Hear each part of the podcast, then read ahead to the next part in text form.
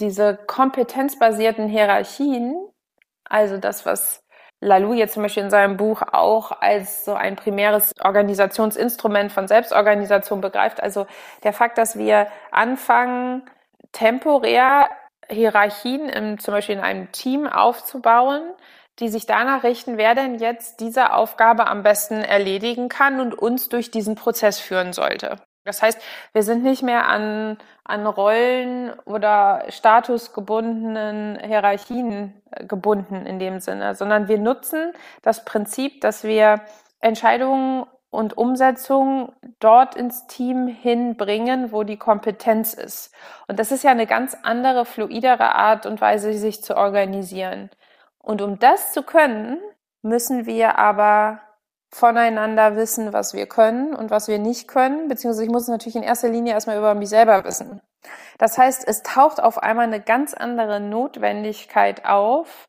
das, was ich über mich weiß, was ich fühlen kann, was für mich erfahrbar ist, in einem selbstreflexiven Prozess für mich erstmal selber klar zu bekommen und dann gleichzeitig noch in der Lage zu sein, mich mit dir dazu in Kommunikation zu setzen. Und gleichzeitig muss ich auch noch mit dir darüber reden können, ob wir jetzt über unsere jeweilige Selbsteinschätzung dieselbe Meinung haben oder ob wir da zum Teil unterschiedlicher Meinung sind. Das heißt,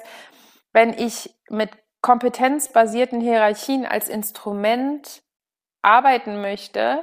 dann brauche ich ein sehr hohes, sehr reifes Kommunikationsniveau in einem Team, sonst kann ich das nicht umsetzen.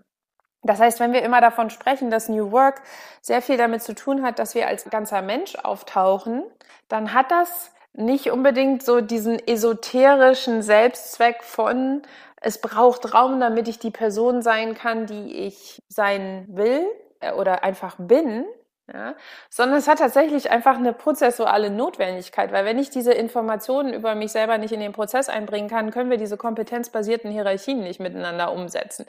Die schöne zweite Konsequenz daraus ist, dass ich eben mich selber viel authentischer erleben kann.